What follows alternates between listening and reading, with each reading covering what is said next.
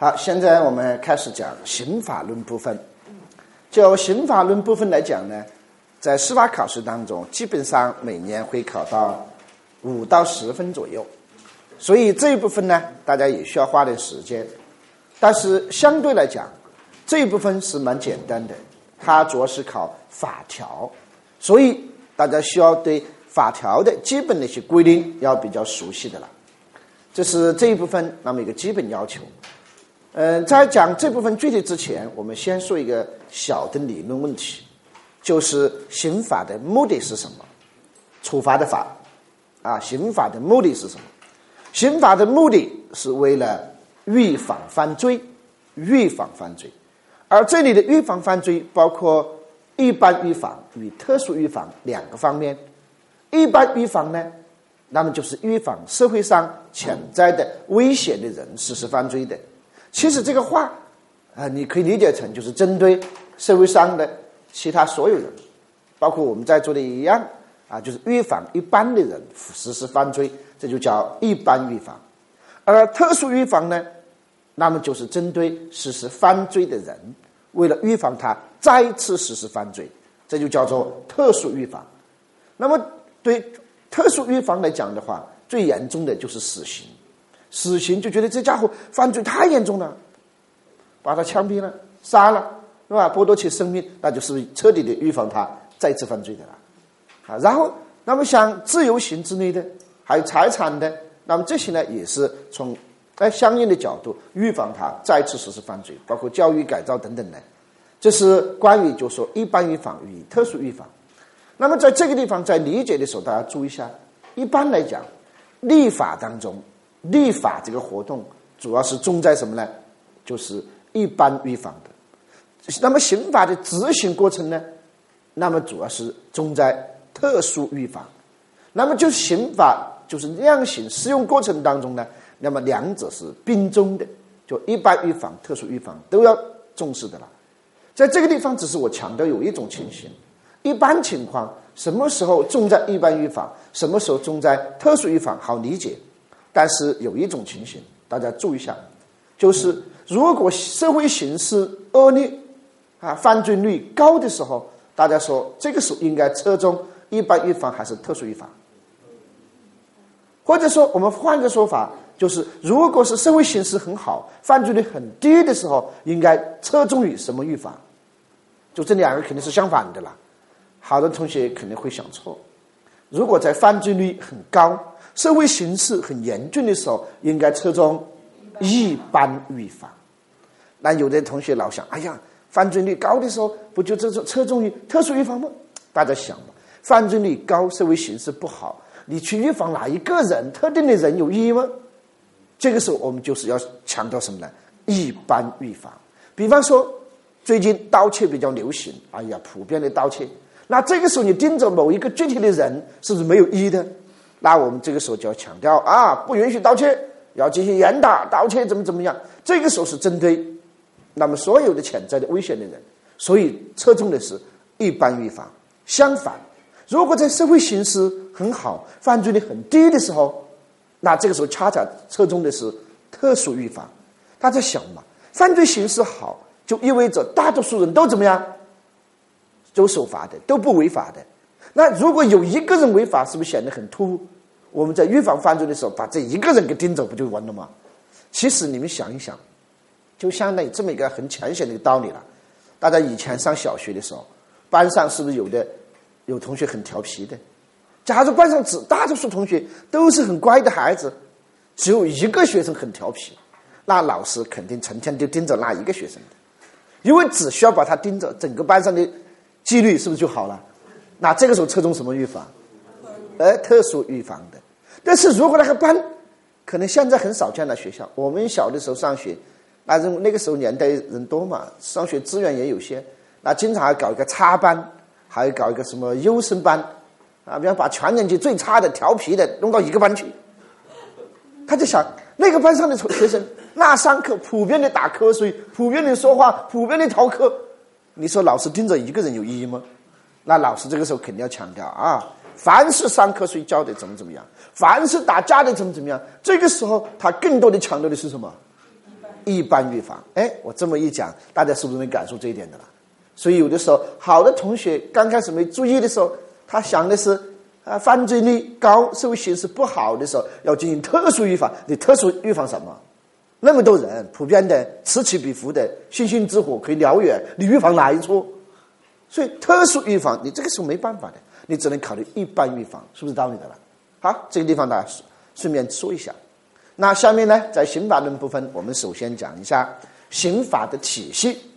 刑法体系就是我们国家关于刑法、刑种、那刑期等等，那么是一个基本的一个规定，它形成的一个刑法的体系。在我国刑法体系当中呢，那么包括主刑、附加刑。主刑只能独立适用，一个犯罪行为只能判一个主刑的。那么主刑包括由轻到重是管制、拘役、有期徒刑、无期徒刑以及死刑，而附加刑是既可以附加适用，也可以独立适用的。如果将来跟整个命题说附加刑只能附加适用，不能独立适用，这话是错的。附加刑完全可以独立使用，比方说剥夺政治权利可以独立使用的。呃，罚罚金之类的也可能独立使用的，这点大家注意一下。而且，那么附加刑和主刑不一样，一个犯罪只能判一种主刑，但是对有的附加刑来讲，完全可能一个犯罪判那么两个附加刑的，完全可能的。比方说判了罚金，再判，比方说剥夺政治权利的，判了没收财产，再判剥夺政治权利，这可以吧？但是罚金和没收财产不能在一个犯罪当中同时适用，这两个是不可能的。就说财产刑两个财产刑可以分别和剥夺政治权利在一个案件当中同时适用，这是做一个常识，大家必须了解。那下面我们具体的看每一种那么刑法，那么刑种要求大家注意的一些内容。我们先看主刑，先看一下，那么就是管制，管制。是一种不剥夺人身自由，但是限制人身自由的一种那么主刑，这是它的一个基本的性质，大家要了解的了。然后就是关于管制的刑期呢，大家也要熟悉啊。比方说，基本的规定就是三个月以上，那么两年以下，在数罪并罚的情形，那么是不超过三年的。这个时间做一个常识，大家记住了啊，这个常识注意一下就可以了。然后呢，就是要注意一下。刑法第三十八条，刑法修正案八对这个条文是做了一个修改的，大家看一下。我们看第一款是刑期，我们不说了。那么第二款呢？那么就是关于一个禁止令的规定，这是刑法修正案八增加的一个内容。禁止令的内容就是说，针对犯罪的人，根据其犯罪的性质、犯罪的内容、他再犯的可能性等等，然后禁止他进入特定的场所。或者从事特定的活动，或者接触特定的人或者物之类的，这就属于禁止令。大家记住的，就是在现有的刑法体系当中，只针对管制和缓刑适用禁止令，其他情形不适用禁止令的。这点大家注意一下啊，只有管制，只有缓刑这两个制度，那么是可以适用禁止令的，而且也不是必须的。这是首先要了解的。那么禁止令的具体的内容呢？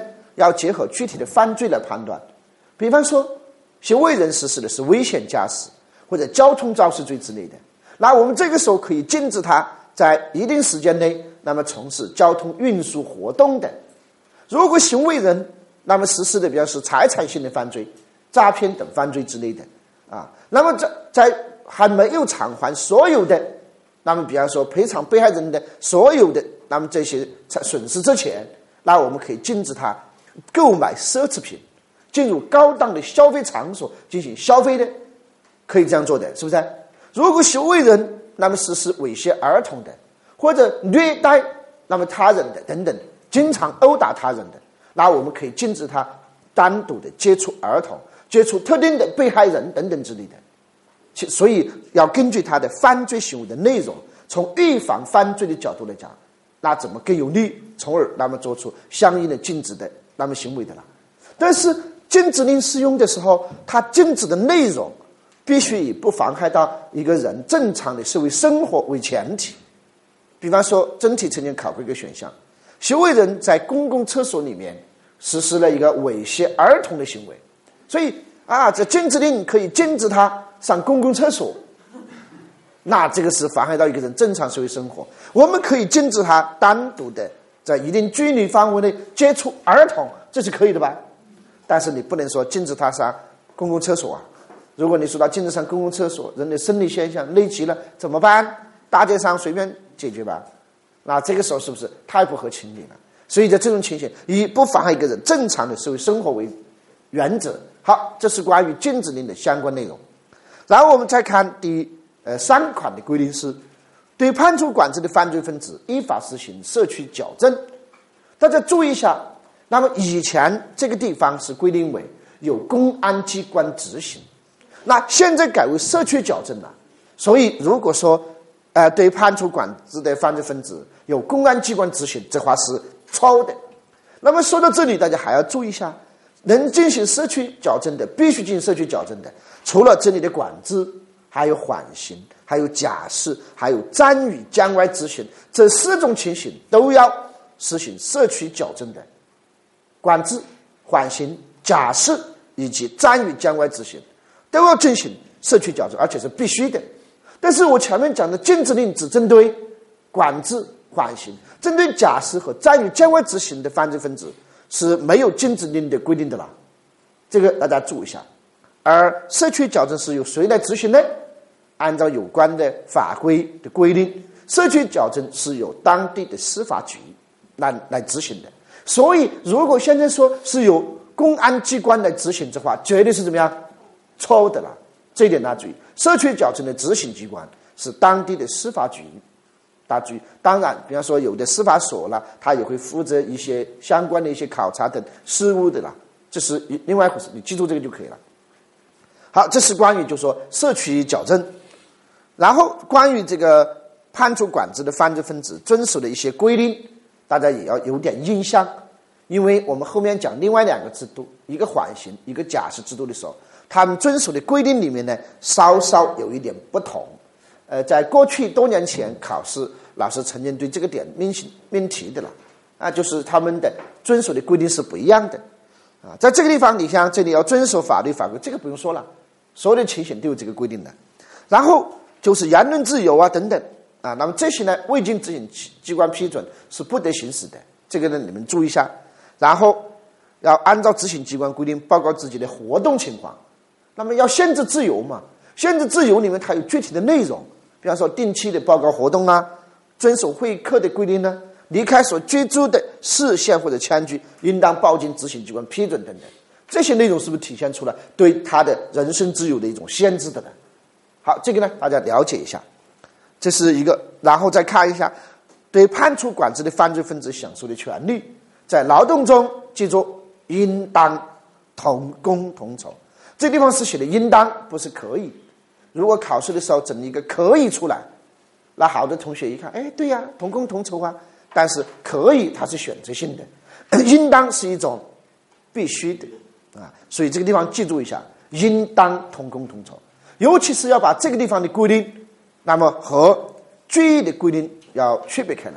在使用罪的情形，参加劳动的那是可以酌量发给报酬。所以要把这两个表述区别开来，因为过去有一年真题，他考试的时候就把这两个刚好给错位嫁接起来。他说被判处管制的犯罪分子参加劳动的，可以酌量发给报酬。如果有的同学平时看书不仔细的，知识点记得不准确的，他可能会想：对，好像要有一个给报酬，究竟是同工同酬，可以酌量给报酬，一下子判断不准确了。记住这点啊！好，这是一个内容。呃，另外呢，大家注意一下，就是四十一条关于它的执行，就是管制的刑期从判决执行之日起计算，从执行之日，因为判决以后，并不是判决一生效就开始算的，因为它还有一个交付执行的问题，比方说有可能开始还被羁押了的，是吧？它有个交付执行，开始执行，所以是从执行之日起计算，先行羁押的，那么羁押一天。折抵刑期两天，因为羁押属于剥夺自由，而管制是限制自由，所以之前羁押的那么要说两天。在判决书的时候，就要把相关时间给扣除，把相关时间扣除，然后判决的时候就直接从什么时候开始到什么时候结束，那么直接就判决书里面写清楚。但另外大家还要注意，如果是行为人，那么就是因为啊，同一个违法事实受到，比方说行政呃拘留的、行政拘留的，或者劳动教养等等的，就行政处罚被剥夺过自由的，后来因为同一个事实，那么认定为犯罪，追究刑事责任，然后在这个时候判他管制的时候，对这种行政的那么拘留等剥夺人身自由的那么措施一样的是要进行折抵刑期的。但是必须要求是同一个事实，如果是不同事实的，是不能够进行折抵的。比方说，行为人因为打架被拘留了十天，在拘留过程中发现他的行为已经导致伤害结果了，然后然后移送司法机关追究了故意伤害的那么刑事责任，判处了管制的，那之前拘留十天是要进行折抵刑期的，一天抵管制两天的，这个大家注意一下的了。当然，如果是不同的事实的，那不能折抵的。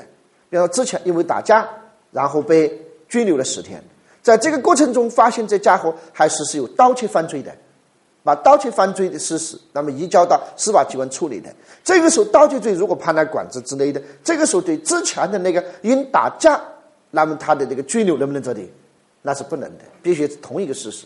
而且这个原理也适用于后面讲到的，呃，拘役的情形。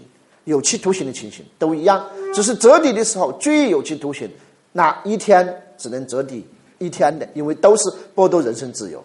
无期徒刑或者死刑之类的有折抵的问题没有？没有折抵的，因为无期徒刑它是无期呀，无期你怎么折抵哈？是吧？所以它是没有这个问题的。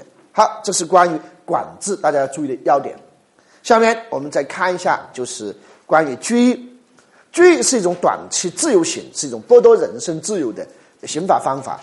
那么拘役的刑期一个月以上，那么六个月以下。那么一个月基本上和刑事拘留的时间相衔接，然后六个月呢与有期徒刑的最低刑六个月是不是相衔接的了？它是一种自由刑。其实从某种意义上，你把它理解成就是一种什么呢？有期徒刑。但是呢，它由于时间很短，把它单独做一个制度，因为。短期自由刑在全世界都是一个令各个国家很头痛的问题的，啊，短期自由刑的最大的弊端在哪里呢？大家想，就说它的执行是个问题，由就是由于短时间很短嘛，啊，那么怎么执行呢？实践当中，如果是专门制造建造了像拘役所之类的，把这些人关到一起，倒还没有什么太大问题。但是实践当中很多地方没有拘役所。那往往把这些人呢也关到监狱里面去，而监狱往往关的犯罪都是比较严重的，那就会形成一种交叉感染。本来实施了很轻微的犯罪，结果关了几个月出来以后，哇，那很有犯罪经验和反侦查的这样一个技巧手段之类的。如果是不关到监狱里面，有的呢考虑到时间很短，判完下来以后可能一两个月了，是吧？那有的就把他关到当地的看守所。大家想，看守所是关押的什么未决犯的犯罪嫌疑人、被告人还没有判决的。如果把已决犯，那么判到这个地方，他们彼此之间也会形成一些很多问题的。所以，整个全世界对短期自由刑这是一个最头痛的问题，它的弊端很大啊。所以在这种情形呢，全世界哎针对它就这种短期自由刑的弊端，设计出了很多相关的一些特殊的制度和一般的有期徒刑或者有期监禁。那么都不一样，所以你可以单独看到它是个特殊的一种自由行的，啊，短期自由行。呃，关于这个呢，我们国家大家注意一下，它的执行是由公安机关就近执行。大家注意一下这个话了，公安机关啊就近执行，这地方没改掉。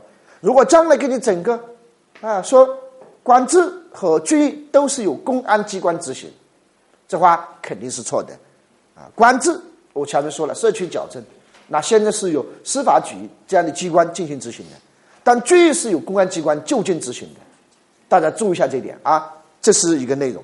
当然，这里就近执行呢，呃，我刚才就提到了，呃，原则上有拘役所的就在专门的拘役所里执行，啊，但是实践当中有的地方就是到送送到监狱或者在看守所里面就执行完毕了，这个你们注意一下了。然后他享受的待遇，每个月可以回家一到两天，啊，回家一到两天，这和后面的有期徒刑是不是不一样的了？所以尽管它是一种自由刑，但作为短期自由选选，它的特殊之处，每个月回家一到两天。哎，不过我有时候讲到这地方，我忍不住要说一个事儿。你看，被判处了拘役的，每个月可以回家一到两天。之前不是有一个呃公司，是吧？经常有员工跳楼的，压力很大啊。那一年记得连续跳了十二个人，跳十二个啊，怕怕怕！这边刚在开，呃，比方说新闻发布会，说我们这个问题已经想办法解决了，刚开完，怕第十二个就跳楼了，啊。大家应该知道这个事儿是吧？呃，后来基于很大的压力，这个公司对外就宣布说，从今往后我们要实行周休一天的制度。我不知道你们当时看到那个没有？他们官方发言的啊，说这个别人都反映嘛，说他们工人简直像奴隶一样，在里面很累很苦，工资又低啊，长时间的工作，什么八小时，什么每周五天工作制，那简直扯淡。后来就是在那么大的压力之下，然后对外宣布说，我们从今往后要实行周休一天的制度。你们别以为这个是一个仁慈的制度，因为我们看到这句话的时候，不得不去思考以前多久休息一天的。你们要学会逆向思考嘛，在这么大的压力下才说周休一天，那以前多久休息一天？所以我一看到这个被判处了罪的犯罪分子，每个月还可以回家一到两天呢。啊，结果那个不知道多久休息一天，所以有的时候真感叹，资本家真他妈黑，社会主义土地上的资本家更他妈的黑，是不是啊？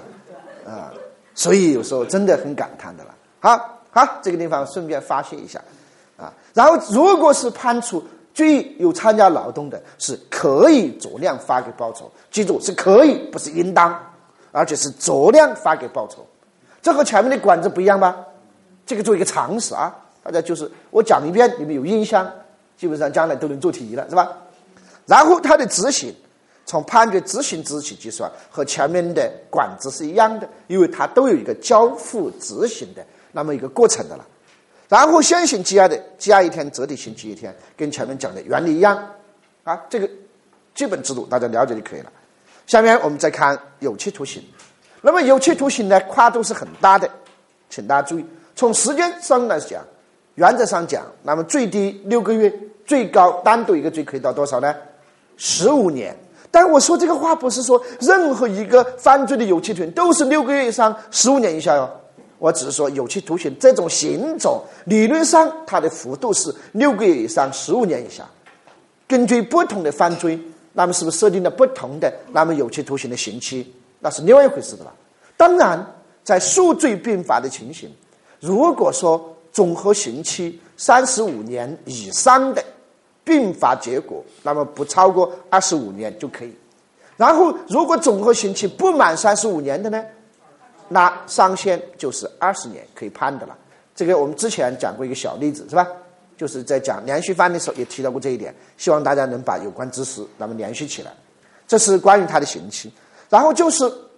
那么有期徒刑呢？我们国家是叫有期徒刑，不是像很多国家叫做有期监禁。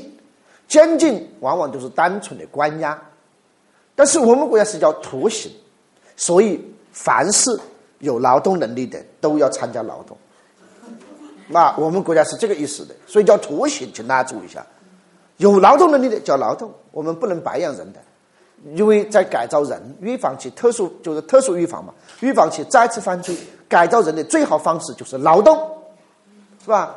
啊，使一个人爱好劳动嘛，自食其力的，那么是有心人的。所以只要有劳动能力的都参加劳动，而且没有报酬的，这点大家注意一下，是没有报酬的啊，这个一定要注意一下。它和前面两个字都是不是都不一样？啊，是不给报酬的哟。呃，如果有同学去参观过监狱的。啊，就看到过很多监狱里面，是不是也有自己的一个小工厂的？好多什么手袋呀，很多袋子之类的，啊，都是什么监狱里面造出来的。北京市监狱，我曾经带学生，当年去去了一次，这几年都没去了。刚到学校去的第二年好像，我带了一个一个年级嘛，我们去要去参观一下啊，北京市监狱，那可是示范监狱哦，文明监狱的典型的，啊，真的挺好的。北京市监狱关的而且全是重刑犯，他们那个宿宿舍条件也挺好的，呃，充分体现了中国人权保障啊是多么的好啊，所以那个地方真的不错。比方说一个房间，那房间里面人倒是住的多，但是很大，中间的空间非常大，每个人有个大桌子的。就这么大个大桌子在空在中间摆着的，每个人有一摞比这还高的那个笔记本的，他们经常要写心得体会啊、总结啊。我今天劳动以后，我认识到劳动是很光荣的，我不能贪污，我不能受贿，啊，那里面全是重刑犯，往往是十年以上的，啊，他们都参加劳动的，啊，这个条件其实很好，比好多学校的学生宿舍都挺好的，啊，就是我们充分说明了我们国家人权方面。是做的挺好的，是不是啊？因为有的时候基于某种需要，国外的要来参观的，往往都是到这个地方那么参观的啊，示范监狱嘛啊，那不说了啊啊，所以他们就说，呃，是要参加劳动，但是是没有报酬的，这一点大家注意一下的了啊。另外，大家还要注意一下，就是它的执行跟前面的规定一样，是从判决执行之日起开始计算，先行羁押的羁押一天折抵一天，这不用多说了，然后无期徒刑。大家一听无期，不用我解释，都知道什么叫无期徒刑了，是吧？只是在这个地方要注意一下，与无期徒刑相关联的一个知识点，就是如果被判处无期徒刑的，请大家注意一下，必须附加剥夺政治权利终身。注意一下这点，就是这是其他条文啊，一会儿讲剥夺政治权利的时候会提到的，但是你们看这个时候要马上想到这一点。所以将来如果看到一个选项。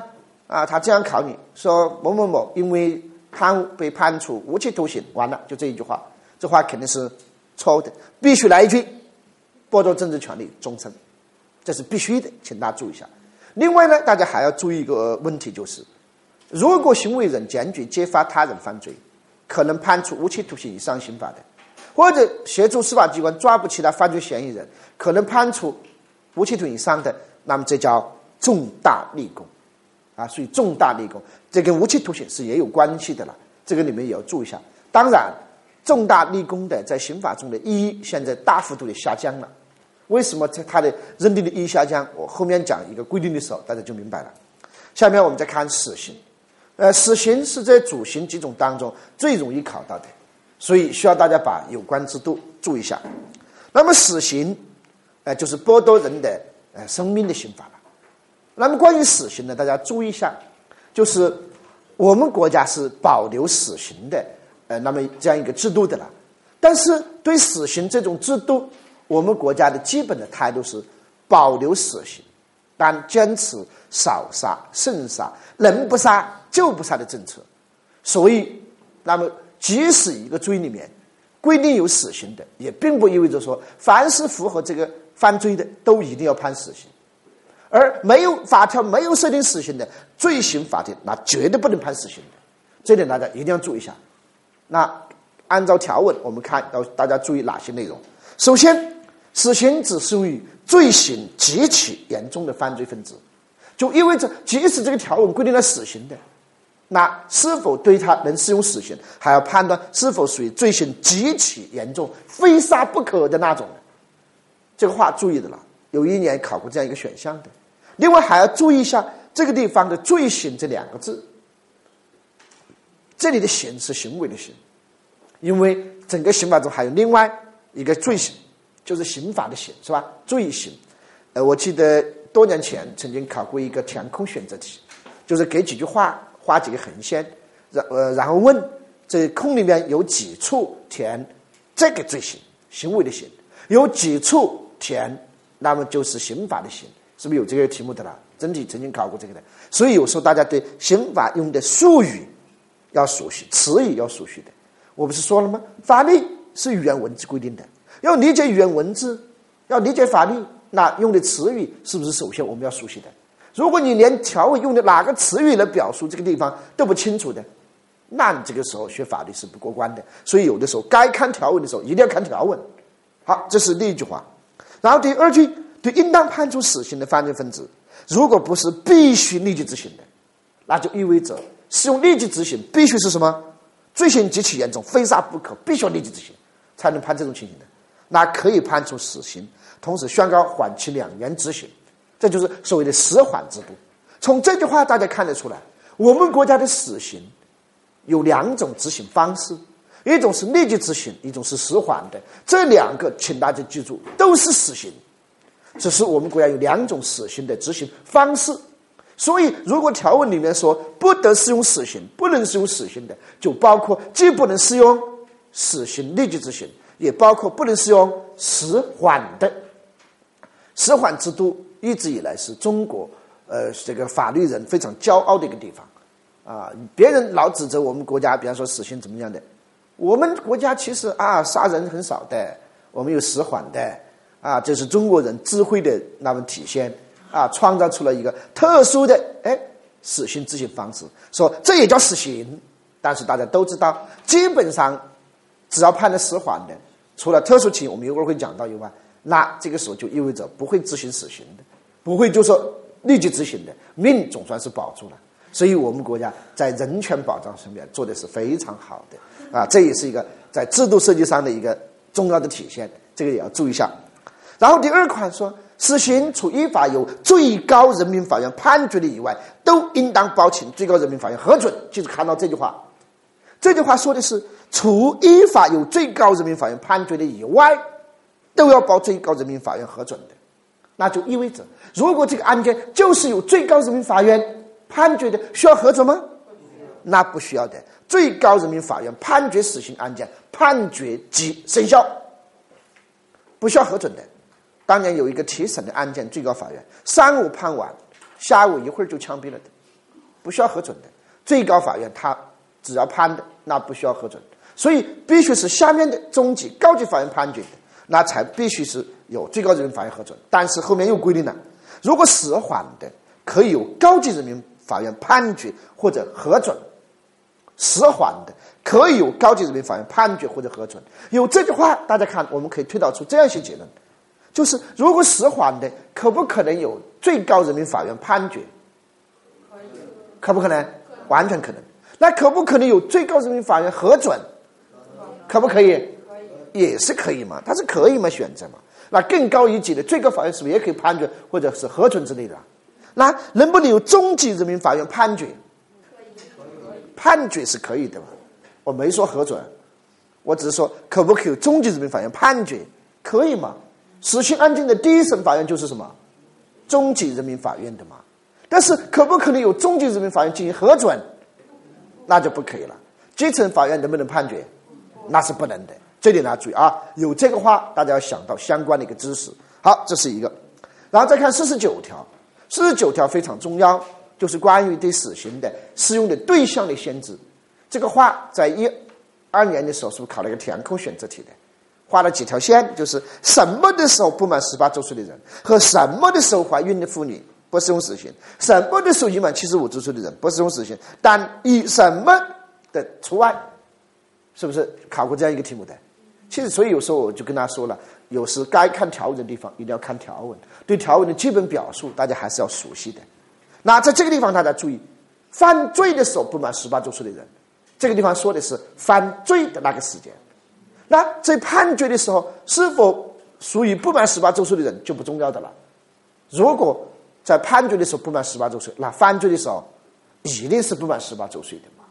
如果犯罪是不满十八周岁，判决是已满十八周岁的，对他的犯罪行为一样的不能适用死刑，而且这里不适用死刑，我刚提到了，包括不适用死刑立即执行和不适用死缓的，这是一个方面。另外一个方面，什么是审判是怀孕的妇女？妇女就不需要解释了。那什么叫怀孕呢？怀孕是指的有过怀孕现象，有过怀孕现象就意味着那有可能已经分娩了。也可能流产，而流产既可能是人工流产，也可能是那么自然流产，都是都包括在这里面的，都属于怀孕的妇女的情形的。那么这个时候是什么时候怀孕的妇女呢？审判的时候。但这里的审判的时候，不要理解成是法庭审理那个阶段，这里的审判应该理解成从羁押，那么一直到执行死刑这个时间段，只要存在过怀孕现象。只要在这个期间有过怀孕现象的，那么都属于审判的时候怀孕的妇女的，这点要注意一下的。当然，有的同学可能会问：老师，有没有可能这种案件根本没有被羁押的呢？你们觉得可能吗？学了刑诉法的就知道。那么，如果是要判无期或者死刑的案件，必须要什么？逮捕的，是吧？这是一个前一个条件的，必须的。啊，就说这时候它是一个前提。所以，只要是被羁押到执行啊，哪怕判决的时候没发现怀孕啊，比方说那个时候还没有，结果几天以后执行的时候一检查，因为女性犯罪分子执行死刑，执行之前必须检查身体的，一检查发现，哎呀，怀孕了，怎么怀孕的？谁也不知道啊？问那个狱警去，是吧？那反正就怀孕了。那这个时候不能再执行死刑，马上停止执行死刑，依法改判。比如说可以改判无期徒刑之类的了。啊，这个时候不能再判死刑的了，要改判的，这个要注意一下。而且，如果行为人因为同一个犯罪事实，只要被羁押过，羁押过程中有过怀孕现象的，就同一个犯罪事实，无论什么时候再起诉的，对这个事实都不能判死刑。比方说。行为人因为故意杀人被羁押了，这个期间有过怀孕现象，后来证据不足予以释放，先放，啊，时间到了嘛，该放人就放人了。过了一段时间，那么又找到了新的证据，我们国家是可以对他再次进进行怎么样侦查起诉的嘛，是吧？那这个时候在对这个案件进行判决的时候，能不能判死刑？绝对不能判死刑。当然，如果之前是故意杀人，羁押期间存在过怀孕现象。证据不足释放，后来发现他还贩卖毒品，就贩卖毒品再起诉的，那对贩卖毒品可不可以判死刑？可以，根据案件情形可以。当然，如果在这个羁押期间他又怀孕了呢？反正在该怀孕的时候他都怀孕了，是吧？那这个时候也不能判死刑了。这就是关于什么叫审判的时候怀孕的妇女，记住这话的理解。这么一听完以后，哎，无论考的哪种情形，是吧？大不了就是这些当中随便考一两个选项的嘛。然后我们再看审判的时候已满七十五周岁的人，看清楚，这地方写的是审判的时候已满七十五周岁，不是指犯罪的时候。那么我们之前讲过一个已满七十五周岁的人故意犯罪的，可以从轻减轻处罚；过失犯罪的，应当从轻减轻处罚。那个地方应该是指的犯罪的时候，犯罪时已满七十五周岁，那这个时候根据故意过失犯罪，给予相应的从宽处罚的规定了。这个地方是不一样的吧？这是审判的时候，所以有可能犯罪的时候只有六十周岁，结果十五年以后，啊，七十已经满了七十五周岁，再追究刑事责任的，请大家注意，这个时候也不适用死刑。这是对老年人犯罪嘛？太老了是吧？啊，从这个角度没有必要啊，所以这个时候哎，就考虑这内容。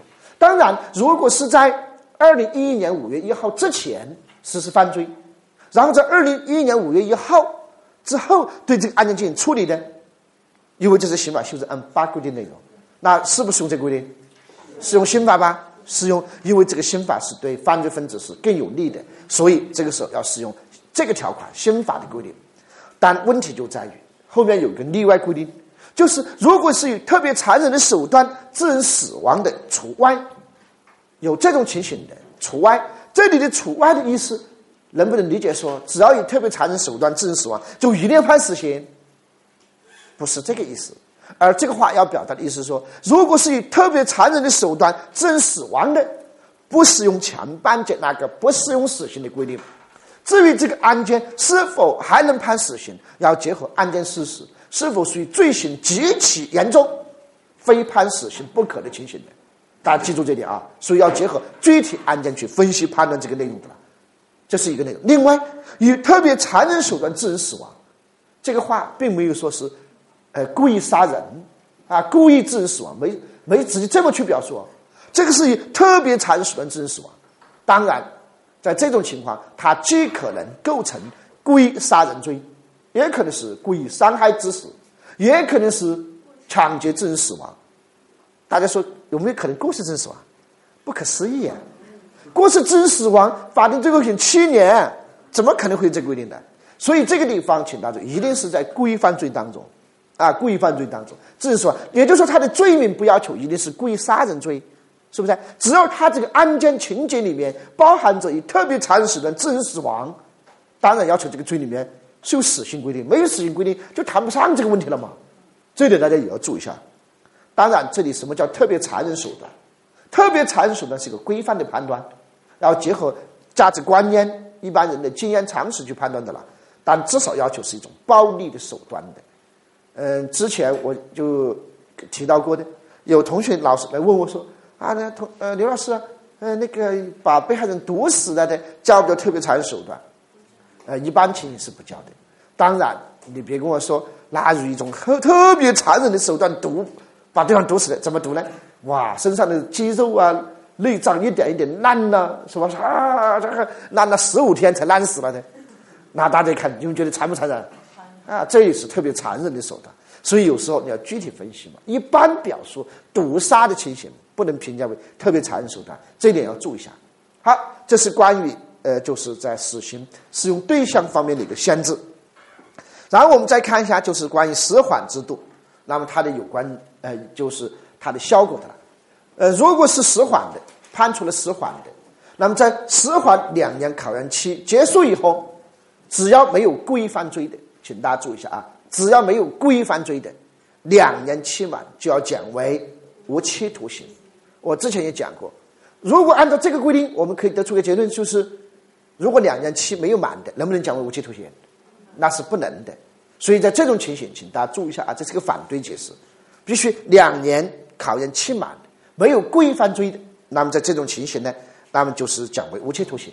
如果在这个期间有重大立功表现的，两年期满后要减为二十五年有期徒刑，这是二十五年啊，记住这一点呢，嗯，这个地方因为以前是给了一个幅度，但是现在呢，明确给了一个。限定的一个数字就是二十五年，这个大家也要注意。然后故意犯罪查证属实，由最高人民法院核准执行死刑。好，这个地方我要多说两句，因为关于最后这句话的理解，呃，说实话是检验一个人真正对死刑的态度的问题的。有的人呢，成天高呼废除死刑，说死刑怎么怎么不好，结果在解释这个条款的时候，他解释的范围就朝向随意的都可以适用死刑。这是一种刮羊头卖狗肉的做法。那你如何理解这个条款？其实是真正检验一个人对死刑态度的一个试金石。比方说，在这个地方，首先怎么理解故意犯罪？啊，那有的人就理解说，只要是任何故意犯罪，无论严重程度如何，那么只要是故意犯罪，查证属实，经核准，都要执行死刑。但是这个说法其实是不合理的。大家想一想。就是说，如果新的这个故意犯罪，新的这故意犯罪，那么判决了死刑，立即执行的，那你说直接执行是可以的；或者说新的故意犯罪比较严重，那也是可以的。如果新的这故意犯罪是很轻微的，就要去剥夺人的生命，这是很难想象的。所以在理论上，大家注意一下，有一种观点，命题老师就坚持认为，这个地方的故意犯罪必须要求是一种比较严重的犯罪。那么那种非常轻微的犯罪，那不能因为有一个非常轻微的犯罪就去剥夺一个人生命，因为之前的行为就没有被判死刑立即执行的，很轻微的一个违法行为，如果就因为这个就判了，哎，就是啊执行了死刑，大家觉得是不是很不合理的了？这个地方你们注意一下啊，这是故意犯罪。当然，如果是过失犯罪的呢，那肯定不能适用这规定了。那如果是过失犯罪的，那是不是就完全不管呢？也不是。如果是过失犯罪的怎么办？把过失犯罪那么进行定罪处罚，然后先前的判决进行数罪并罚。这个时候数罪并罚采取什么原则？吸收原则嘛，还是执行死缓？但是死缓两年考验期，从新的判决确定之日起重新起算两年的考验期的，这样是不是体现出了过失犯罪也是有影响的？包括轻微的故意犯罪不需要执行死刑的一样的道理。都按照这个原则处理，这样的话是不是把新的犯罪也做了一个评价的了，而不是说完全不管的？这点要注意了。其次，什么叫查证属实？这里的查证属实是指的有有管辖权的司法机关通过立案、侦查、起诉、审判，最后判决罪名成立的，这叫查证属实。所以这个地方的查证属实，别理解成是有监狱等执行机关自己去调查清楚的意思。不是那个意思，也不是说只要有事实存在就要查证属实。那么，因为在这种情形的话，必须理解成被法院最后判决是不是罪名成立呢？这就叫查证属实，这点要注意了。然后有最高人民法院核准，因为要执行死刑的话，呃，前面也提到了，必须是最高人民法院核准的，所以核准机关是最高人民法院，这一点大家注意，然后再执行死刑。但这里又有一个问题了，就说这个时候执行死刑需不需要只要核准以后马上就执行死刑？还是说必须等死缓两年考验期结束以后再执行死刑？请大家注意一下，因为在这个问题上，呃，司法解释没有，法律没有明确规定。然后时间中的通常的做法呢，只要核准马上就执行死刑的，但是这个做法是不合理的。那在这种情形的话，大家注意，既然之前的犯罪没有达到必须马上执行、立即执行，那就意味着新的这个故意犯罪。只要没有判处死刑立即执行的，那这个时候是不是还是要考虑死缓的影响的了？之前判决的死缓的影响，那既然给了他两年考验期，那就必须让两年考验期结束以后才可能执行死刑，因为万一这两年期间他有重大立功表现的怎么办？在这种情况，我们完全可以考虑就不送死刑的嘛？大家想是不是道理了？讲为那么，比方说后来讲为无期徒刑等之类的，这其实是能够更好的。做到一种对死刑的一种限制和约束的了。我们保留死刑，但坚持少杀慎杀，能不杀就不杀嘛。所以在这种情况下，这样去理解是合理的。但是很多人在理解这个话的时候，就变成了只要规范罪，只要是查证属实、核准以后，马上执行死刑。然后在外面又高呼死刑怎么怎么不好，我们要废除死刑。你们发现这是不是自相矛盾的做法？所以，真正的要把死刑的这样一个基本的政策。贯穿到对刑法的解释当中，必须真正的体现这个精神的，否则像那种自相矛盾的解释，我们觉得是不可取的。好，这一点大家注意了。然后是关于第二款呢，是新增加的规定，新增加的规定。这个规定呢，就是如如果是被判了死缓的累犯，啊，都是针对判死缓的情形啊。一个是累犯，一个是因为故意杀人、强奸、抢劫、绑架、放火、爆炸，那么投放。危险物质或者有组织的暴力犯罪被判了死缓的，其实你们发现这种犯罪分子和后面要讲到的那么不得假释的那种情形的，是不是很相像？一个是累犯，一个是这些七种特定呃犯罪和其他的有组织的暴力性的犯罪的。那这种人如果是被判了，那么就是死缓的。那么在死缓，那么最后减为无期或者是有重大立功减为。二十五年有期徒刑的时候，这个时候大家注意，法官可以根据他之前的犯罪事实，那么确定限制，那么减刑，这是个新的规定。这个地方我后面结合减刑制度还要跟大家讲。只是在这个地方要提醒大家注意的是，看到这个条条款的这一句话，人民法院根据犯罪情节等情况，可以同时决定对其限制减刑。这个时候就意味着限制减刑的决定不是等。死缓两年考验期结束，那个时候讲为无期二十五年有期徒刑的时候，然后做限制减刑的决定呢？也就是不是根据他在死缓两年考验期间的表现来适用这个规定的，而是根据他之前的犯罪行为，在做出判决死缓的时候，就同时做出限制减刑的决定的。啊，所以限制减刑，那么适用的前提一定是根据。他犯之前的犯罪的情节啊、性质等表现的认定的，这个大家注意。另外一个就是关于他的执行，死缓执行的有判决确定之日，只要判决确定，那就可以了。因为这种人本来就已经被剥夺自由的嘛，啊，所以只要判决确定了，那就这天开始计算这个时间。从实行缓期执行减为有期的，看清楚啊！从实行缓期执行期满之，期满之。其实这种情况是从期满之那天起自动的就减为无期或者二十五年有期徒刑的，自动的就减。时间一到，就从期满当天、期满之日，如果将来考试的时候给你整个说从死刑缓期执行期满次日起计算，请大家注意，在刑法论这一部分计算有关时间的时候，没有次日的说法，都是从什么什么之日就当天期满当天开始起起算的了。所以，凡是说到次日的表述的，请大家记住啊，都是错的。这点提醒大家注意一下。好，这是关于那么死刑制度。大家看，如果你把这个条文、把这些知识点脑海里有印象以后，你们想想，考这么多年，老师考试的范围超过这个了吗？从来没有，将来考试也不会超过这个范围的。所以提醒大家注意一下。好，以上是主刑，我们说到这里，下面我们再看一下，就是有关附加刑的规定啊，关于附加刑的规定。那么附加刑呢，包括罚金、剥夺政治权利、没收财产，针对犯罪的外国人，那么还可以附加。驱逐出境，那么这几种附加刑的，下面我们分别看一下每一种情形当中注意的要点。首先看罚金，罚金，请大家注意一下，那么就是，呃，以金钱的方式剥夺犯罪分子金钱的方式，那么对他进行一种财产的方面的处罚。所以罚金一定表现为钱的方式，罚金不可能去剥夺他的财产的哦。比方说判处罚金。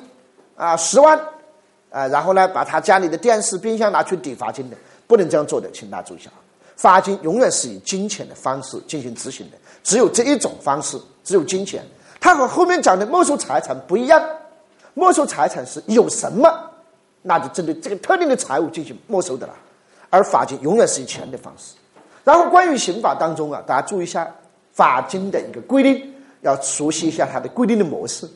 比方说，有的情形规定是可以单处，那么就是罚金的。比方说，有的条文规定处三年以下有期徒刑、拘役、管制或者罚金，那就意味着这几种情形，有期徒刑、拘役、管制、罚金，那么是不是选择关系的？选一个，是这个时候罚金是可以单独执行，大家注意，可以单独判他的。当然，有的条文里面呢，它是一种，比方说并处式的啊，并处罚金。所有条文当中，凡是写了并处罚金的，那就意味着判前面的主刑必须判罚金，必须判的。请大家注意，这个时候判处罚金跟犯罪分子有没有可供执行的财产是没有关系的。千万别说他穷光蛋一个，那能不能不判呢？只要条文里面写了并处罚金的，按罪刑法定必须判的。至于判多少啊，是另外一码事的了，是不是？所以这个地方只要写了并处罚金的，必须判。但是有的条文是这样写的：处三年以下有期徒刑、拘役、管制，可以并处罚金。有现在有个别条文这么写的哟，这种情形就意味着是不是可以只判主刑，不判罚金？但是也可以判了主刑，再判一个什么罚金？可以嘛？选择性的。这个地方要注意，因为条文如果写的并处的，那是必须要判的；如果写的可以并处的，那是选择式的。当然，条文当中可能还有类似这样的规定的。要说，处三年以下有期徒刑、拘役、管制，并处或者单处罚金。大家看这个表述，并处或者单处罚金，就意味着只要判了前面的主刑，必须判罚金，并处罚金。但是有可能不判主刑，只判什么罚金？他说的并处或者单处罚金嘛？呃，如果遇到老师考这些地方的理解问题的，如果有同学做错了的。我只能说明一个问题：汉语学的太差了，是不是道理了？其实我解释这些东西，不就是一个基本的字面的一个解释吗？啊，按照汉语的表达习惯，大家都能读懂这意思的。呃，比方说，有的时候老师以前最近那两年考的少了，早期的时候很喜欢考这样的地方，啊，就是考大家那个基本的理解。比方说，他这样说：犯什么什么罪的，处三年以下，呃，有期徒刑、拘役或者管制。并处或者单处罚金，然后接着问：关于根据该法律规定，下列说法正确错误的是？A 选项整个甲，那么犯有该罪，某法官依法判处其有期徒刑两年，对吗？这判决对不对？对呀，请大家注意，这肯定是错的呀。条款写的是并处或者单处罚金。结果只判了两年有期徒刑的，那不就错了吗？必须要判什么罚金，然后再来一个选项说啊，某人啊犯有该罪，比方乙犯有该罪，某法官判处罪名成立，判处法依法判处罚金十万元，对不对？这是正确的吧？记住这个啊，于将来如果真遇到类似的考试的内容的时候，大家要能准确的判断，这实际上其实就是考大家的基本的一个汉语的理解的问题的。提醒大家注意这点。好，那么这是关于它的一个执行的方式。另外，大家看一下它的缴纳的方式有很多，有一次性缴纳，有分期缴纳，有延期缴纳等等之类的，是不是？在这个地方，我们看其中有一个规定，第五十三条，呃，第二句话，这句话蛮重要的，就是对于不能全部缴纳罚金的，人民法院在任何时候发现被执行人有可以执行财产的，应当随时追缴。这句话透露出一个什么信息啊？就是在判处罚金的时候，那受不受犯罪分子这个时候所拥有的金钱数的限制，跟这有关系吗？没关系。比方说，犯罪分子只拥有个人财产十万元，那么根据案件情形，有没有可能判罚金判一百万？完全可能。法金的判决不受他当前财产的限制。这句话就表明，你现在没钱，将来有钱了，那随时在执行。所以，就相对犯罪分子想给国家是不是欠了一笔债务的？现在没钱，没有钱履行债务，将来有钱了，可以随时那么进行执行，随时进行什么追缴的。记住这这句话很重要，因为我们后面讲没收财产的时候，那么跟这个完全不同，两者完全不同。所以不要想成没收财产就一定比罚金重，有的时候罚金比没收财产可重多了。跟大家说一下，我一会儿讲到你比较的时候你就明白了。但这句话是个前提啊，要理解了。另外这里还有一个规定，最后一句话：如果由于遭遇不能抗拒的灾祸，缴纳确实有困难的，可以。酌情减少或者免除的，请大家记住，这不属于减刑制度。你别想成这是后面不是有一个减刑制度吗？它不是减刑制度的内容，这是法金执行制度的一部分。这就正如我们前面讲，死缓，那么就是两年抗期结束，依法减为无期或者二十五年有期徒刑的时候，这个制度不属于减刑制度的内容啊。你们别说这叫减刑，请大家注意，那不属于减刑，那是属于死刑执行制度本身的要求。同理，这个地方也是一样，这属于法经执行过程中的问题，而不属于减刑制度的内容。所以，对法经，我们国家是，请大家注意，没有减刑的规定的了。这个地方就是后面有一个呃条文，我们后面要理解它，怎么理解一个条文？但是前提叫大家在这个地方要记住了。就是说，法金的减免，它是法金执行过程当中那么一个特殊的一个制度，跟后面讲的减刑假释里面的那个地方的减刑是没有关系的。包括十缓制度减为无期、减为二十五年有期徒刑的，也不属于减刑制度，这点大家也要注意一下啊。好，那么以上是关于罚金制度的一些基本规定，有关内容我们在讲没收财产的时候再结合起来，再跟大家讲一讲。下面我们再看剥夺政治权利，剥夺政治权利呢，也是个很重要的知识点，啊，需要大家注意一下。首先要理解什么是这里的剥夺政治权利的内容，政治权利包括哪些？呃，条文里面做了解释，包括选举权、被选举权，这个呢属于政治权利的范围，还有言论、出版、集会、结社、游行、示威自由的权利，这两个大家都好理解的了。嗯，第三个你们看一下。担任国家机关职务的权利，而第四项里面说担任国有、公司、企业、事业单位、人民团体领导职务的权利，这个地方是不是有点不一样？就说如果是在国家机关工作的，剥夺政治权利的，必须开除公职的，因为不能担任任何职务的，是不是？不能在里面工作，就是开除公职的了。但是如果只是国有、公司、企业、事业单位、人民团体当中呢，剥夺政治权利，那么这个时候呃没有必要。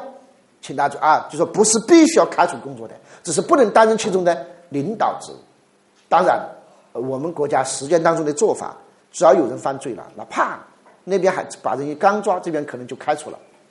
啊，然后如果是一个官员犯罪了以后，当官的犯罪以后啊，我们国家啊还专门比方说啊，有的高校、有的大学还专门教授跑到监狱里去给那个官员上课，还最后在监狱里面授予去博士学位之类的。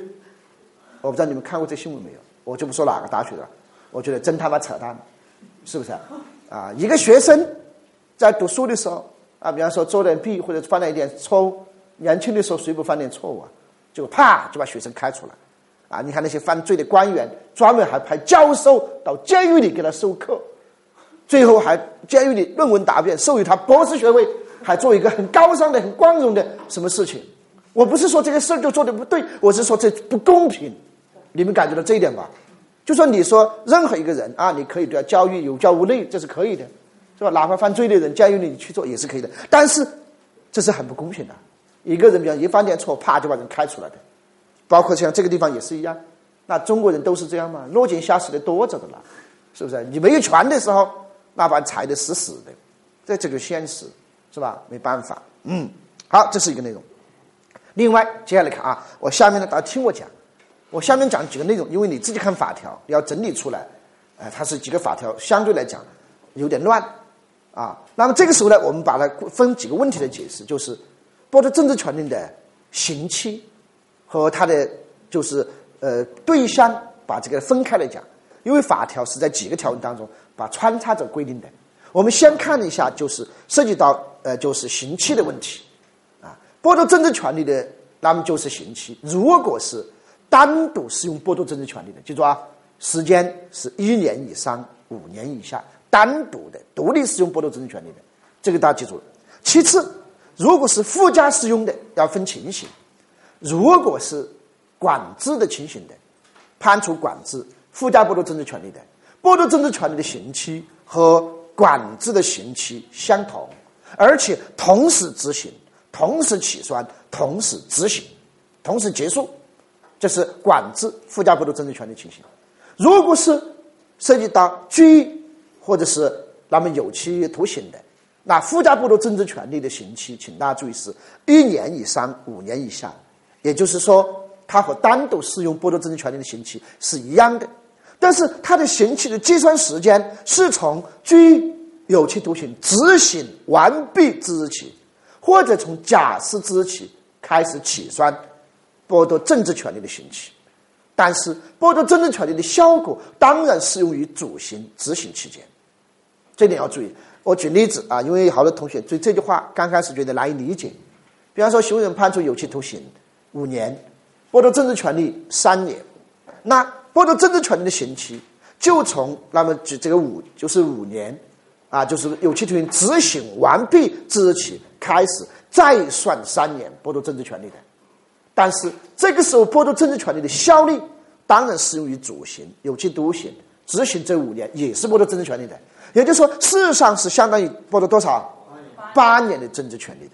当然，如果前面是假释了的，比方说，呃，前面判五年，剥夺政治权利三年，执行三年有期徒刑以后就假释的，请大家注意，这个时候剥夺政治权利的刑期是从假释之日起，而不是从假释期满之日哦。因为从假释之日起开始，这一天开始，假释之日这天开始，请大家注意啊，那就这个时候就意味着没有被关押的了，没有被关押，那剥夺政治权利就应该从这个时间开始起算，啊，当然起效力也适于主刑执行期间，但是如果是判处拘役有期徒刑，没有附加剥夺政治权利的，请大家注意，这种人在拘役有期徒刑执行期间是有政治权利的。这是有的，没有被剥夺的情况下，他是享有政治权利的。只是说他享有政治权利，但他的政治权利能不能实现，是另外一码事的。比方说，要要回去选举，要回去选举，比方说人大代表，监狱里会把他放回去让他去选举吗？所以有权利是一码事，权利能否实现是另外一码事的。这一点大家也要注意一下。好，这是一个内容了。如果是判处了，比方说无期徒刑或者死刑的。只要被判无期或者死刑，必须要剥夺政治权利。大家注意，终身必须剥夺政治权利，终身。当然，如果是无期徒刑，或者是那么，比方说判的是死缓的啊，然后依法的要降为有期徒刑的。比方说判无期徒刑嘛，根据案件情形，是不是也可能降为有期徒刑呢？啊，死缓呢也可以降为二十五年有期徒刑嘛。那这个时候剥夺政治权利终身，也应该相应的。那么减为三年以上十年以下，记住这个时间了啊，是三年以上十年以下。这些呢，作为一个基础的规定，哎，一个基础规定，大家做一个常识，把它记住。如果考到这些地方，叫你判断一个说法对不对？如果大家还做错了，我觉得是不应该的。我一直认为，在司法考试当中，纯记忆性的东西，纯技术性的东西，大家是不应该犯错的，因为这个你只要花点时间都能记住的。有的理解的，那的确有点难度，是吧？有时候，比方说实话，我们老师有时候就拿不准的，都有的了，啊，所以在这种情况之下，就说属于技术性的、纯记忆性的，大家一定要把它记准确。那通过我跟大家过一遍，大家有印象了吧？好，这是关于刑期的规定，包括执行的规定。下面我们再看适用的对象，剥夺政治权利、附加剥夺政治权利的，请大家注意一下，有两种人必须附加剥夺政治权利，必须的。一种就是被判处无期徒刑或者死刑的，剥夺政治权利终身，这个我已经讲了三次的了啊，这是一种情形。另外一种情形就是危害国家安全的犯罪分子，也就是刑法分则当中第一章危害国家安全罪里面犯罪的，只要实施那一章的犯罪的，请大家记住，必须附加剥夺政治权利。二零一二年是不是又考了这个知识点的？二零一二年就说啊，行为人犯什么什么罪？即使这个条文里面没有规定剥夺政治权利，也应该附加剥夺政治权利。这话是正确的吧？是正确。这是根据总则的条文必须附加剥夺政治权利的。但是，如果危害国家安全的某个犯罪，在具体个案当中被判了独立适用剥夺政治权利的，还能不能附加适用剥夺政治权利？不能。如果是独立适用剥呃剥夺政治权利的，那这个时候就不允许再附加剥夺政治权利了。这点大家一定要注意一下啊！如果将来给你整个说啊，比方行为人犯有叛逃罪啊，依法那么判，比方说判处了剥夺政治权利等等之类的，或者是其他某一个罪啊，独立适用剥夺政治权利，然后说按照总则规定还必须附加剥夺政治权利，这话类似的表述一定是错误的，这点大家注意。好，这是关于剥夺政治权利的相关规定啊。然后我们下面再看一下没收财产。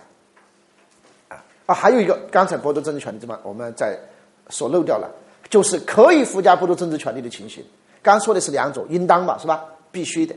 然后呢，还有可以附加剥夺政治权利，这种情形是指的对任何严重的犯罪都可以，那么附加剥夺政治权利，没有具体的限制，这是法官自由裁量权的范围，只要属于严重犯罪。所以，其他犯罪，比方说抢劫呀、啊故意伤害呀，即使条文里面没有规定附加剥夺政治权利的。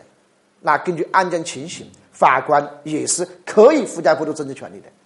过去这个地方考过两次，我记得考试的时候他这么讲：他说，由于抢劫罪刑法分则条文没有附加剥夺政治权利，所以对抢劫罪不允许附加剥夺政治权利。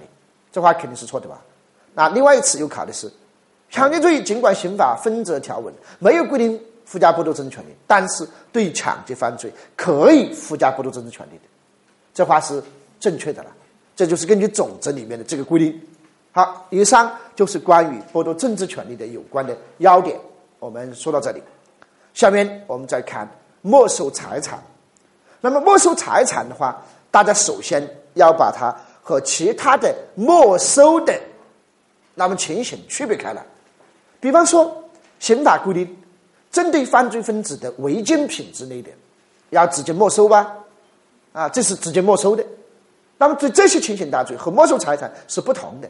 再比方说，犯罪分子，那么就是侵犯他人财产，这财产又属于非法财产的，是不能返还的。那对这部分财产是不是要没收的？或者说，犯罪分子把自己财产用于犯罪的，成为了犯罪工具了的，对犯属于他个人财产的犯罪工具也直接没收。这些没收，请大家注意一下，跟这里的没收财产是没有任何关系的。没收财产作为一种刑法方法，它是一种剥夺性的痛苦，那就意味着必须把一个人合法拥有的东西剥夺了，是不是才能造成痛苦的？如果他本来就是非法财产，本来就不应该获得的，啊，本来就属于违禁品之类的，本来就用于犯罪的这些东西，本来就应该怎么样没收的？所以没收财产跟这些制度是没有任何关系的。大家先把这个两区分开来，而没收财产。严格的表述就是指，那没收犯罪分子，那么就是个人合法拥有没有用于犯罪的一部分或者全部财产，那么就是没收财产是针对这些人没收的。针对这一句话，我们要讲好几个要点。这句话里面包含很多内容的，我们逐一的跟大家分析一下。首先，那么没收财产，没收的是犯罪分子一部分。或者是全部财产，就意味着没收财产的执行既包括没收全部财产，还包括没收部分财产。而且这里的财产，它和法金是不一样的。罚金一定是没收的，呃，一一定是剥夺什么呢？他的金钱的。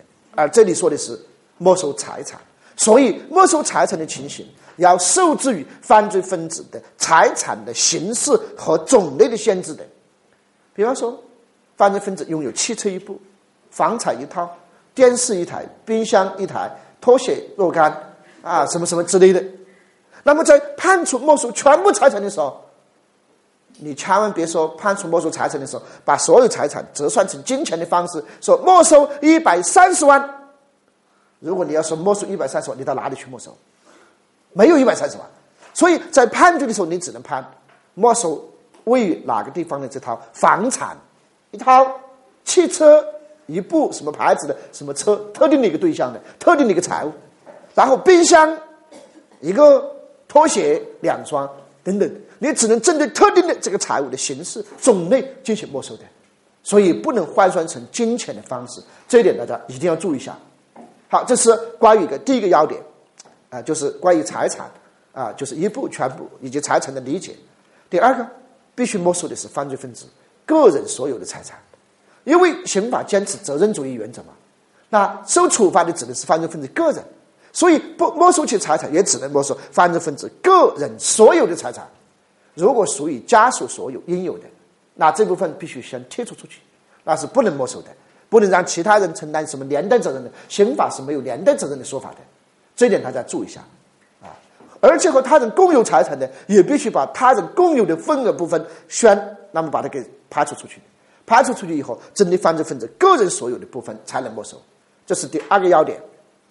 第三个要点，那么必须没收的是犯罪分子。那么就是合法拥有的，刚才已经讲到了，必须是他个人合法拥有的。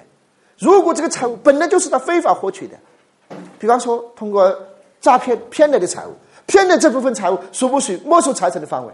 绝对不属于。这部分财产如果属于被害人合法财产的，应当及时返还；如果这部分财产属于非法财产的，应予没收。这里的没收不是没收财产里面的没收，所以这个地方。没收财产只能是犯罪分子合法拥有的财产，这点大家一定注意了。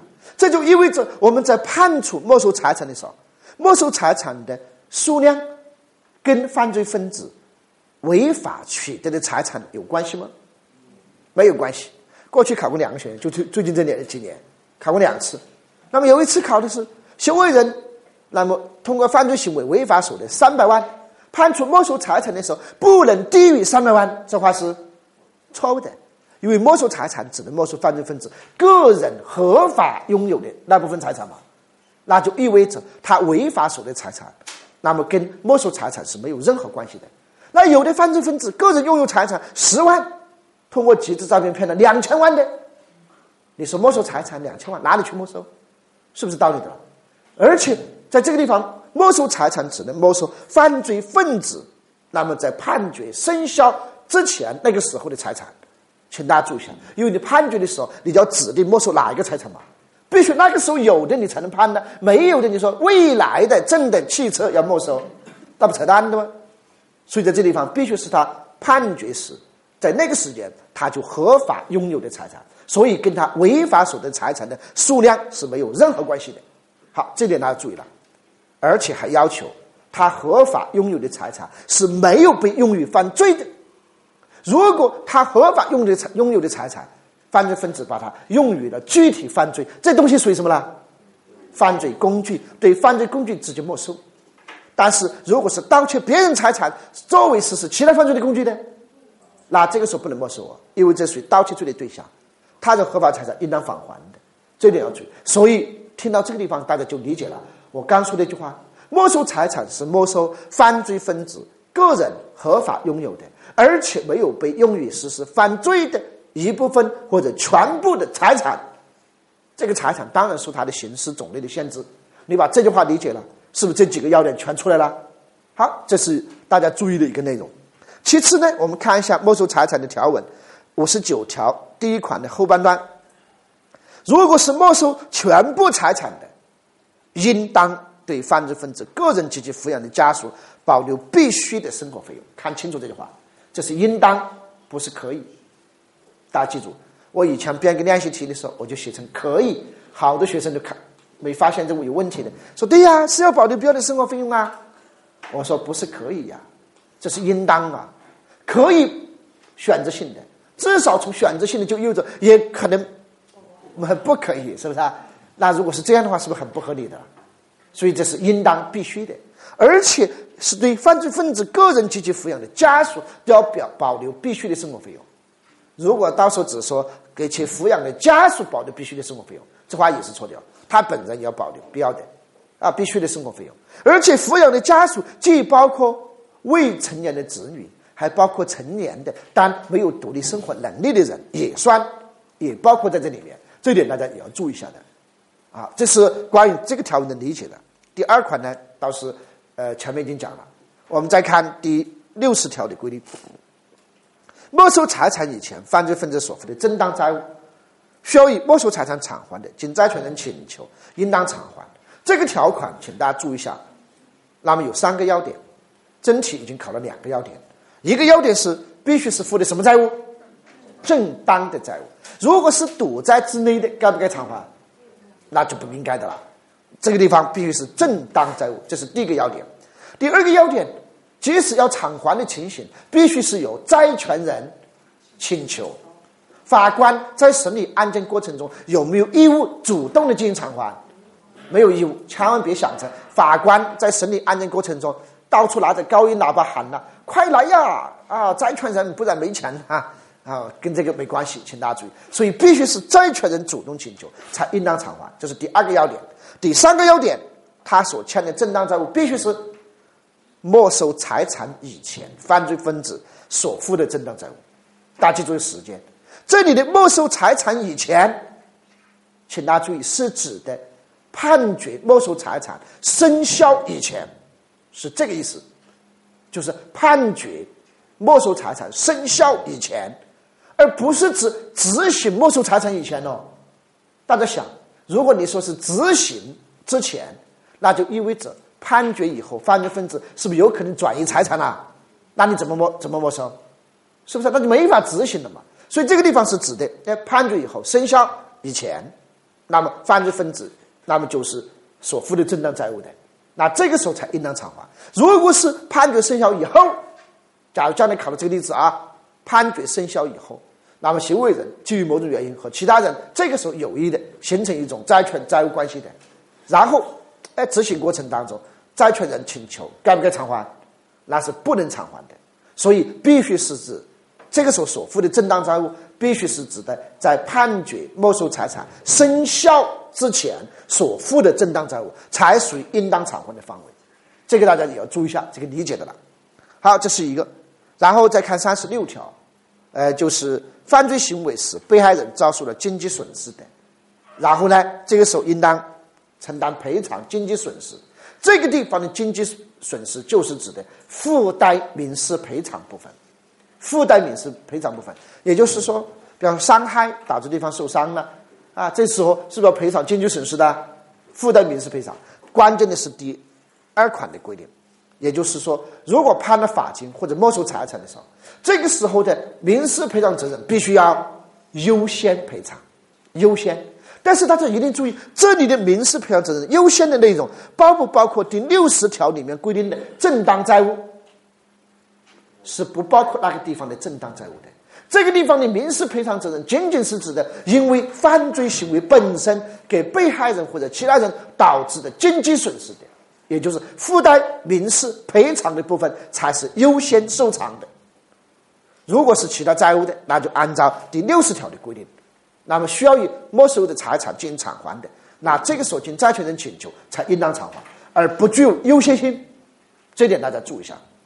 呃，至于其他的内容，呃，就是第六十四条的，我前面已经讲到了，这是要注意的。另外，大家还要注意，我们要讲一下。没收财产和罚金之间的关系问题，在同一个犯罪当中，我之前也提到过了，不可能既判罚金又判没收财产，因为我国刑法关于罚金没收财产，即使一个罪里面规定了这两种财产行为，都是规定并处罚金或者没收财产，这就意味着罚金和没收财产之间是个什么关系？哎，那么是一种选择性的关系嘛，是吧？只能选一个的嘛。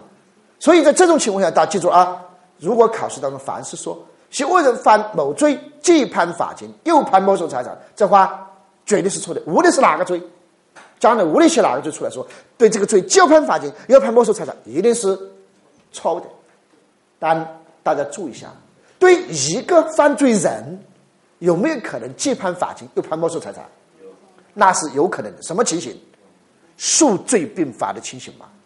犯有两个以上的犯罪，一个罪判的是罚金，另一个罪判的是没收财产。大家看一下，这完全可能的。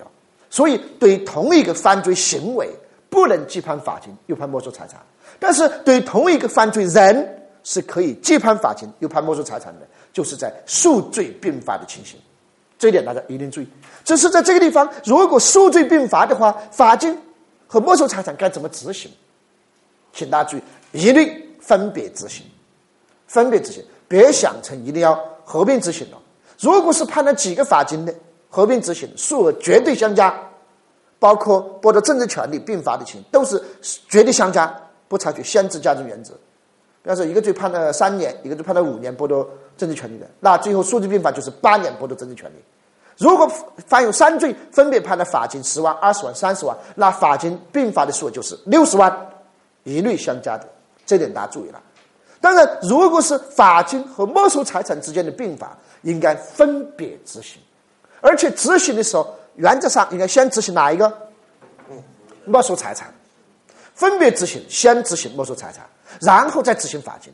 如果这个时候财产不够了，大家想一想嘛，因为没收财产是以他当前财产为先来执行的，而罚金是不受他当前拥有财产的限制，所以现在没钱了，将来有钱随时可以执行的。和这个制度是不是连在一起的了？但是有人以前说，如果一个罪判罚金，一个罪判没收全部财产，要采取吸收原则。以前有司法解释这么说的，这个司法解释是错的。而且刑法修正案八通过刑法条文的修改以后，直接把这个否定了。啊，附附加刑种类不同的，一律怎么样分别执行的？我们举例子跟他说明一下，帮助大家理解。有好多同学一开始反应不过来。呃，以前老师说。没收全部财产，那是很严重的吧？所以没收全部财产，然后又另外一个罪判了罚金的。过去我们说一律采取吸收原则，请大家注意，那是非常不公平的。我们举个例跟大家说明一下，比方说，甲犯有一罪，啊，那么判处罚金十万元，啊，判处十万元的。那么在这种情况下，假如说犯罪分子只拥有财产五万元，那这十万元是不是总是要执行的？现在钱不够，将来发现财产随时可以怎么样追缴执行的，也就是说，将来这五万他还要执行的。那如果说一个人犯有两罪，个人财产也只有五万，一个罪判罚金十万，另外一个罪判没收全部财产。如果你说像过去那样理解的，采取吸收原则的话，那就只执行什么没收全部财产，那最多只能没收多少五万？你们一听公平吗？是不是很不公平的啦？我们过去的理解说，为什么说要采取吸收原则呢？我们过去就想当然的认为，没收全部财产一定比罚金重，但是两者的轻重是相对而言的。大家想一想，如果针对有钱人，比方说黄光裕那个案件，知道黄光裕吗？国美的董事长、前董事长的啊，那么当年他的案件判了罚金四点六亿，我们普通老百姓一听。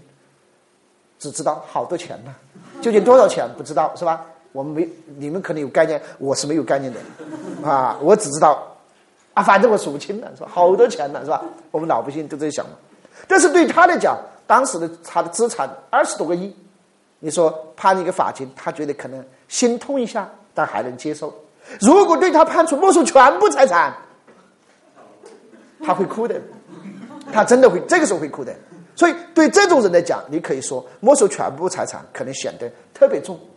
但是如果对一个资产很少的，比方只有拥有五万块钱资产的人，你如果判没收全部财产，行，现在这部分这部分财产你没收了，我将来挣的钱还是我的，是不是道理了？但是如果你说判他罚金二十万，他就要哭的，是不是道理了？我现在的执行了还不够，我未来挣的十多万还要交给国家。是不是他觉得冤得很呐？他哭吧？所以大家可以感受到，罚金和没收财产，它的严重程度是相对而言的。所以在这种情形，现在法条规定附加刑分别执行，其实就考虑到这一点。所以这个时候一定要哎各执行各的，啊，原则上先执行没收财产，再执行罚金，就有着两个罪的附加刑是不是都得到了执行的？是不是这才是公平的、合理的？另外，如果法条里面说了并处罚金或者没收财产，这个话的意思就是必须要判，有没有钱不重要，有钱。那不就多判点嘛？根据案件情形，是不是有可能多判点？钱少的，那可能比方说没收财产，那你没收部分财产不就可以了嘛？是吧？所以在这个地方必须要是判的，你别以他没有可供执行的财产就不判法定或者没收财产，那是违反罪刑法定原则的。罪刑法定就罪的法定也有刑的法定嘛。既然写了并处，就必须要判的，跟钱多钱少没有关系，这点大家也要注意一下。那以上就是整个关于没收财产的有关的知识。通过我们这么讲解，大家有印象吗？啊，最后一个驱逐出境就是针对犯罪的外国人的了。啊，这个呢，呃，就不多说的啊，就是这是一个小点，知道对犯罪的外国人在执行刑法或者定罪以后，那么可以咱们使用驱逐出境，可以独立适用，也可以附加适用的。这就是关于这部分内容。